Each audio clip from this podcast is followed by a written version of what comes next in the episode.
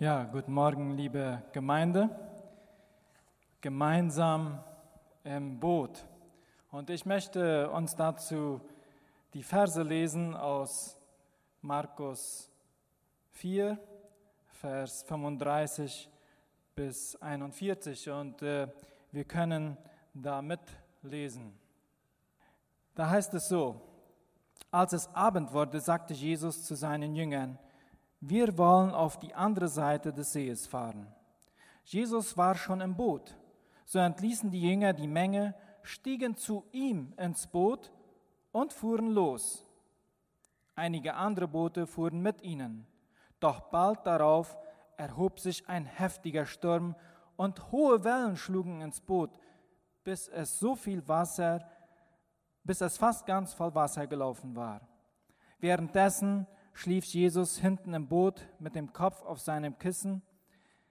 In ihrer Verzweiflung weckten sie ihn schließlich und riefen, Lehrer, macht es dir denn gar nichts aus, dass wir umkommen? Jesus erwachte, bedrohte den Wind und befahl dem Wasser, Schweig, sei still. Sogleich legte sich der Wind und es herrschte eine tiefe Stille. Und er fragte die Jünger, warum seid ihr so ängstlich?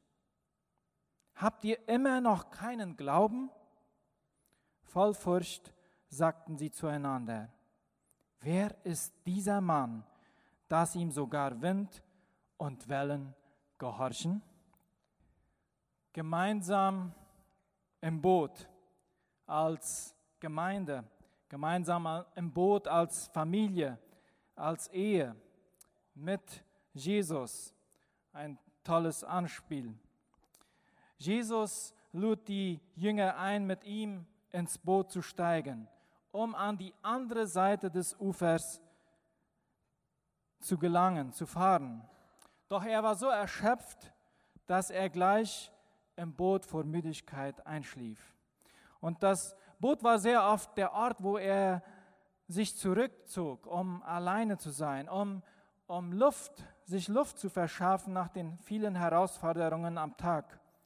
Aber dort suchte er auch ganz besonders das Gebet und die Gemeinschaft mit seinem Vater.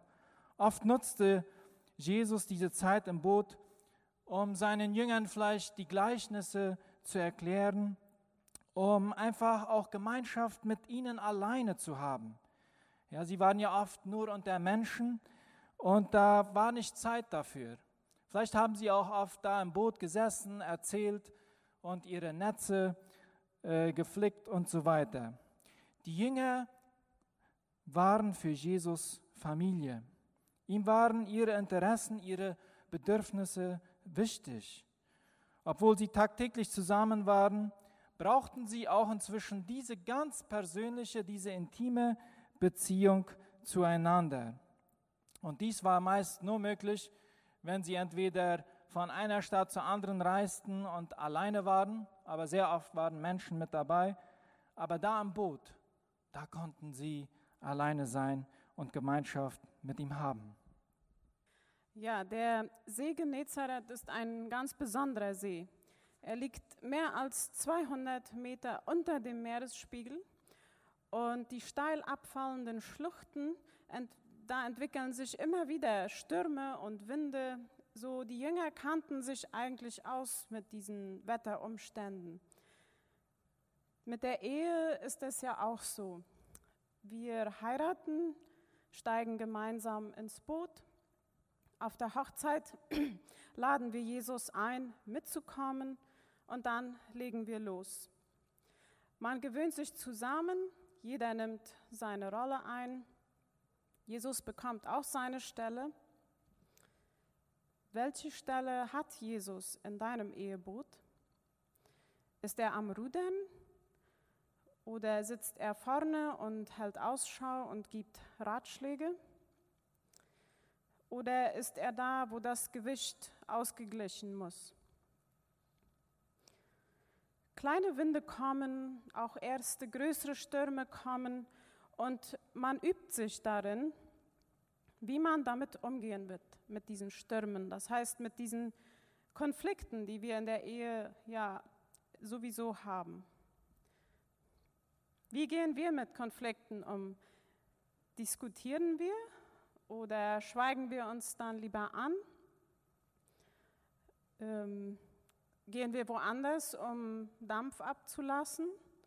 Oder ähm, betäuben wir uns mit Genussmittel, um dem Konflikt nicht entgegen zu, uns dem Konflikt nicht zu stellen? Bei uns zum Beispiel äh, könnte jeden Morgen ein Sturm losgehen. Äh, nach meinem Gefühl steht er viel zu spät auf, um unsere Kinder vernünftig in die Schule zu schicken. Ja, also die, das ganze Ritual, aufwecken, Frühstück essen, Morgenandacht, äh, im Segen abschicken.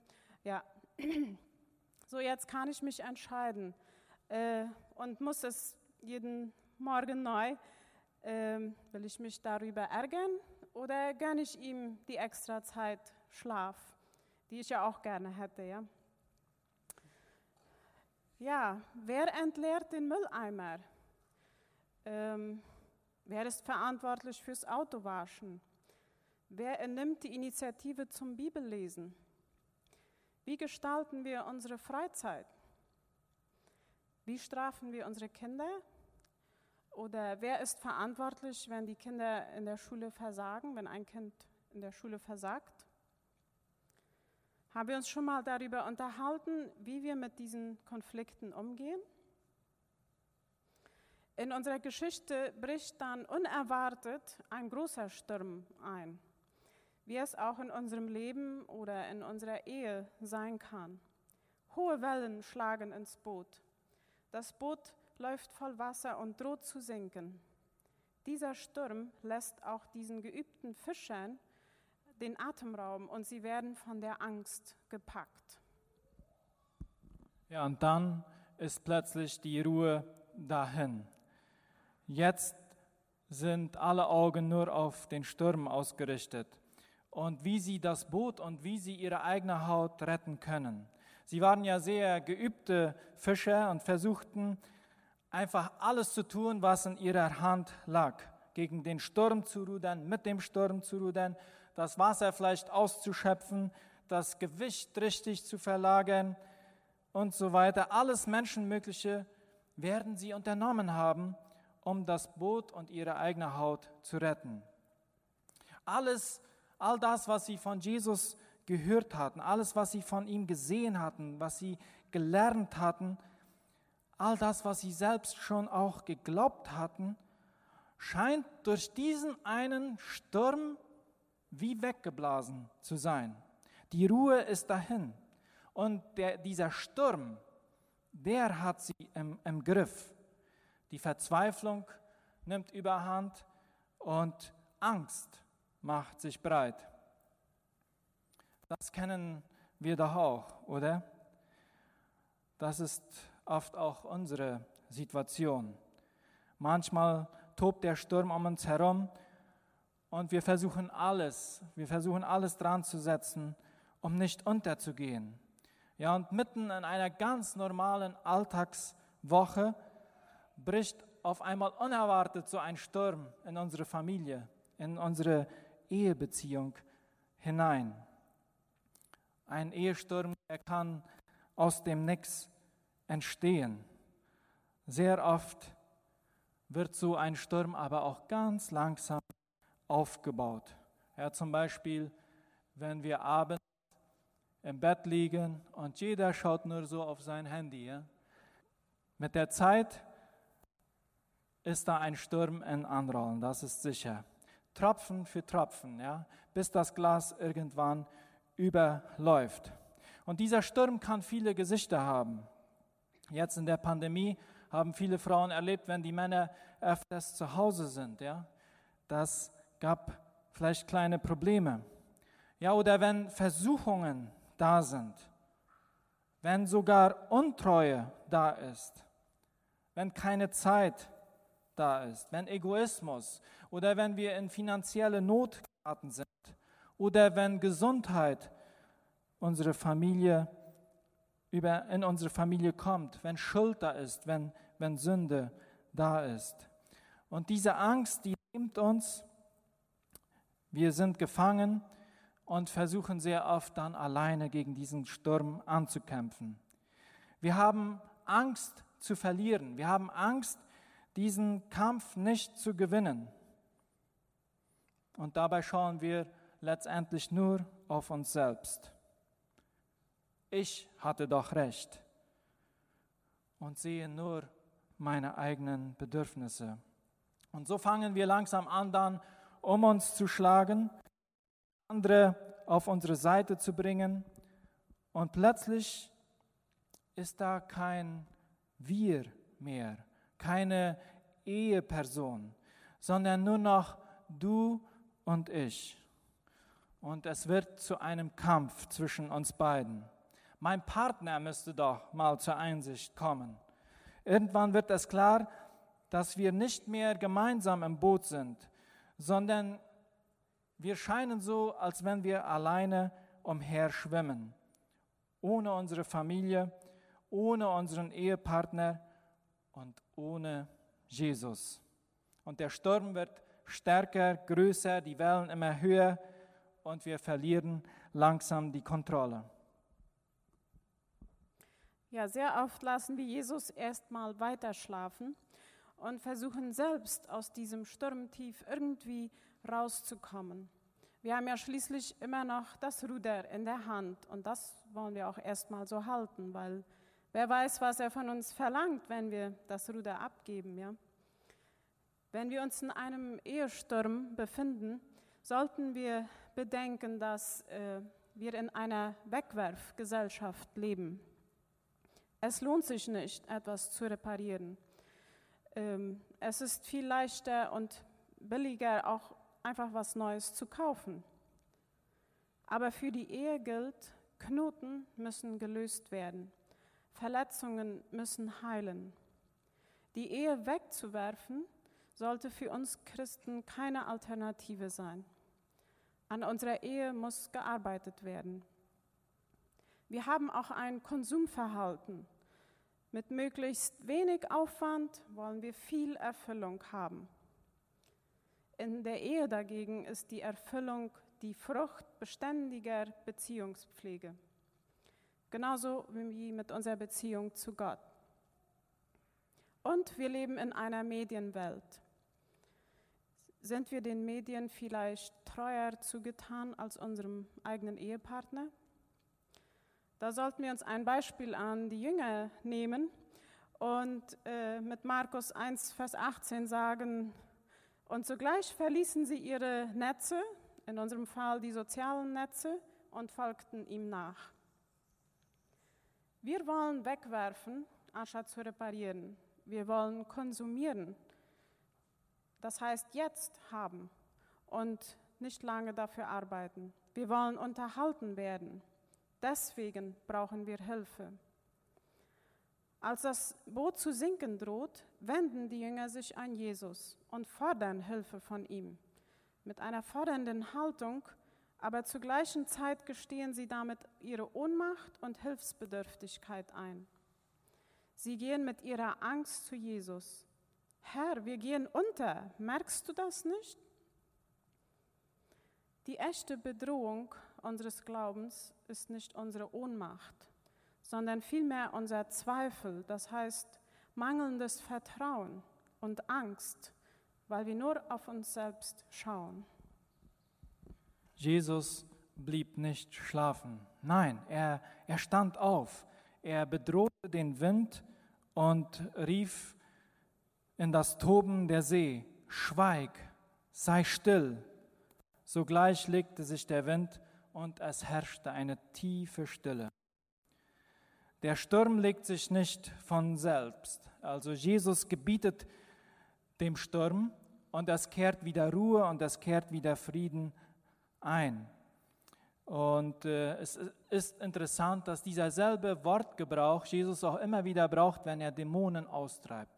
Er gebietet dem Sturm zu stillzustehen. Jesus zeigt seinen Jüngern, dass er Herr und Gott ist. auch über Naturgewalten, ja, über, über alles. Ja. Und wir wissen alle, dass wenn ein Sturm auf einem See gewesen ist oder auf dem Meer und wenn das dauert lange, bis die Wellen sich glätten und bis es wirklich ganz, ganz ruhig ist.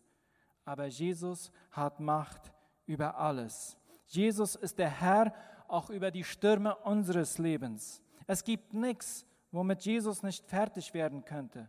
Die verzwickteste Ehesituation, die striktesten Familienstreitereien können mit Jesus zu dieser tiefen Ruhe kommen. Und jetzt kommt die entscheidende Frage. Jesus fragt, warum seid ihr so ängstlich?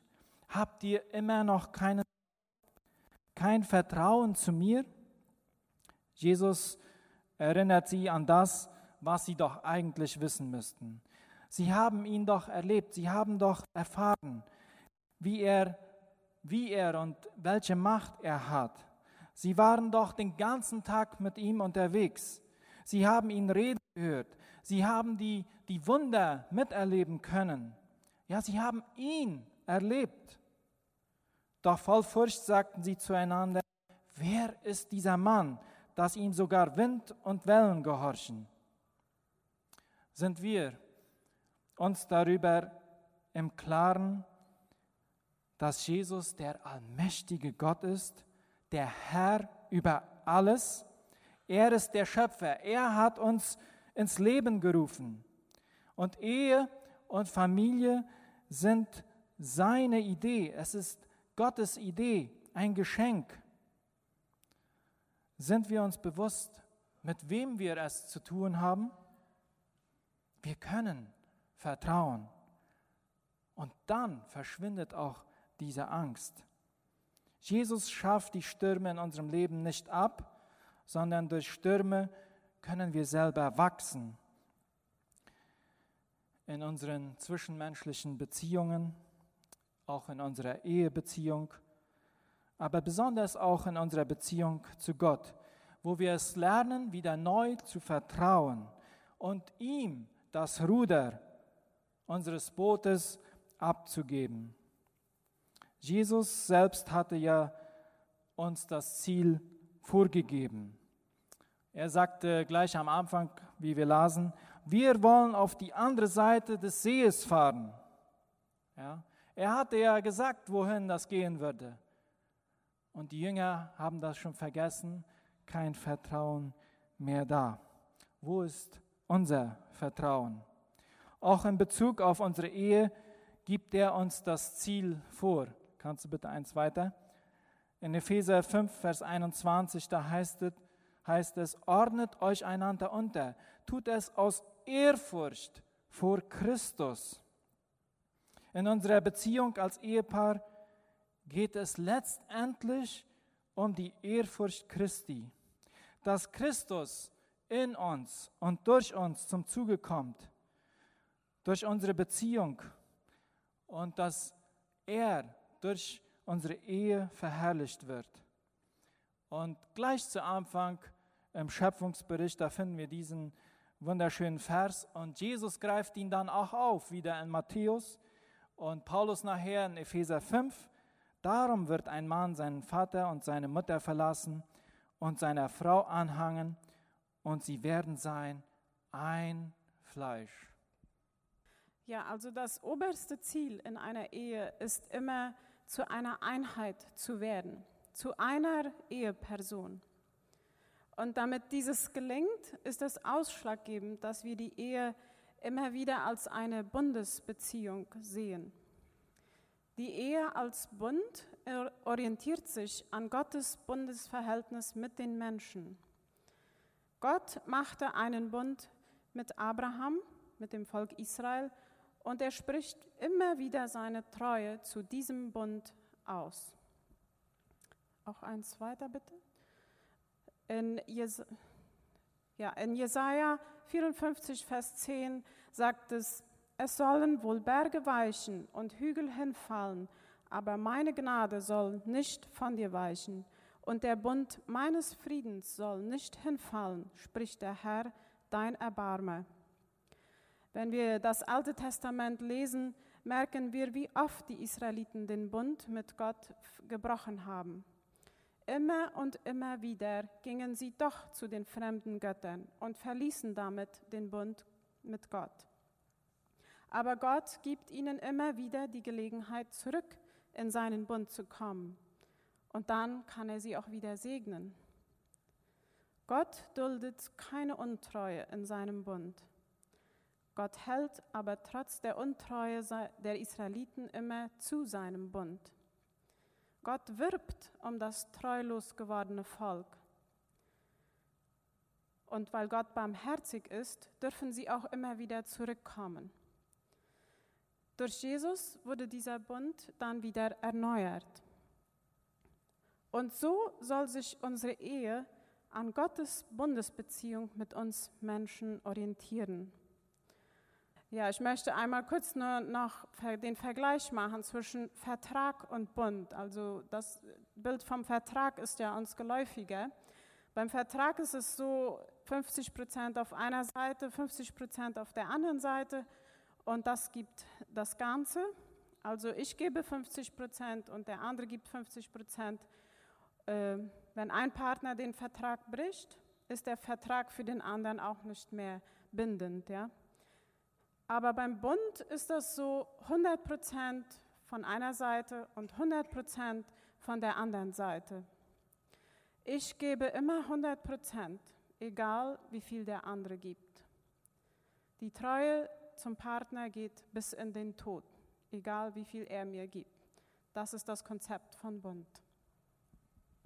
Ja, es geht hier heute nicht um praktische Tipps, die wir haben könnten für Ehe oder Familie. Nein, unsere Ehe, unsere Familie ist in etwas viel Größerem verankert. Und die Frage ist, ob Jesus in unserem Familienboot mit dabei ist. Ob Jesus in unserem Eheboot. Jesus, Josua hatte das ganze Volk im Sichem versammelt. Und wir kennen ja das Volk Israel das ging immer rauf und runter. Und äh, Josua erinnert sie da noch einmal an Gottes äh, Bundestreue und erzählt einfach auf, was Gott alles getan hat und wie er treu geblieben ist zu diesem Bund, den, den er mit dem Volk Gottes geschlossen hat. Und wir wollen uns den Text da kurz einmal lesen. In Josua 24, die Verse 14 bis 15. Äh, da heißt es so, wo er dann das alles aufgelistet hat, und dann sagt er, deshalb ehrt den Herrn und dient ihm treu und beständig. Trennt euch von den Götzen, die eure Vorfahren anbeteten, als sie jenseits des Euphrat und in Ägypten lebten. Dient allein dem Herrn wenn ihr aber nicht bereit seid, dem Herrn zu dienen, dann entscheidet euch heute, wem ihr dienen wollt. Und er listet da die verschiedenen Götter dann auf. Und dann weiter sagt er dann, Josua selbst, ich und meine Familie werden jedenfalls dem Herrn dienen. Wenn du, wenn ihr als Ehepaar dieser Welt nachlaufen wollt, dann ist das okay. Wenn du die Muster deiner Familie, deiner Mutter, deines Vaters wiederholen möchtest, ja, wo vielleicht Untreue war, wo Scheidung war, wo Feindschaft war, wo Streit war in der Familie, Uneinigkeit, wenn du all dem nachfolgen willst, wenn du es nachgehen willst, dann ist das deine Entscheidung. Aber Josua sagt uns hier, entscheide dich an diesem Tag. Aber für diejenigen, die sagen, ich möchte dem Herrn folgen, ich wähle ihn, das wird unsere Familie, das wird unsere Ehe völlig verändern. Ja, das wird unsere Ehe, unsere Familienbeziehungen erneuern. Und letztendlich geht es in unserer Ehe nicht um uns, uns beide, sondern es geht um Gott. wenn wir uns für Gott entscheiden, wenn wir Ja sagen zu Gott, ich will dir folgen, wir wollen dir gemeinsam folgen, dann wird unsere Ehe bald ganz anders aussehen. Wir werden anfangen, ganz andere Entscheidungen zu treffen. Wir werden plötzlich nicht mehr streiten wollen und uns gegenseitig bekämpfen wollen, weil wir begriffen haben, dass es nicht um uns geht, sondern es geht um Christus. Und ein weiterer Vers, den ich äh, mit euch teilen will, ist Philipper 1, Vers 27. Da heißt es so, und ich habe Ihnen etwas zusammengestellt von einigen Bibelübersetzungen. Vor allem ist wichtig, dass ihr so lebt, wie es der rettenden Botschaft von Christus entspricht. Dass ihr so lebt, wie es der rettenden Botschaft von Christus entspricht. Lebt euer so, Leben so, dass es dieser Botschaft von Christus würdig ist. Wir sind so selbstsüchtig und so einfach ist es auf irgendeine Art und Weise so zu leben als Ehepaar, als Familie, in unseren Beziehungen mit den Kindern, dass wir dieser Berufung nach dem Wort Gottes zu leben nicht würdig ist. Deshalb müssen wir uns gegenseitig aufrütteln. Deswegen müssen wir uns gegenseitig Mut machen. Deshalb müssen wir das Wort Gottes lesen, damit wir uns daran erinnern, wo unser Leben, wo unsere Ehe verankert ist. Herr, ich habe Ja zu dir gesagt. Wir haben Ja zu dir gesagt. Wir wollen dir folgen. Wir wollen deinem Wort folgen. Und unsere Ehe hat somit eine Mission, hat somit eine Aufgabe. Unsere Ehe soll gerade auf Jesus und auf seine Gemeinde hinweisen, auf diese Beziehung mit ihm. Und dann heißt es da weiter, haltet im Geist fest zusammen und kämpft gemeinsam, Seite an Seite, für den Glauben an die Botschaft Gottes. Beschreibt das eure Ehe? Beschreibt das deine Ehe? Beschreibt das unsere Ehe? Kämpfen wir gemeinsam Seite an Seite für den Glauben, für die Botschaft Gottes? Haben wir einen Geist, ein Herz und einen Herrn? Das ist das Einzige, was unsere Ehe, was unsere Familie retten kann und wird. Das Einzige, was uns davon abhalten wird, jeglichen Sachen hinterherzulaufen, die die Welt uns anbietet und wo der Feind uns immer wieder versucht hineinzulocken. Entscheide dich heute, wem du folgen willst. Als Familie, als Ehe. Entscheidet euch heute, wem ihr dienen wollt.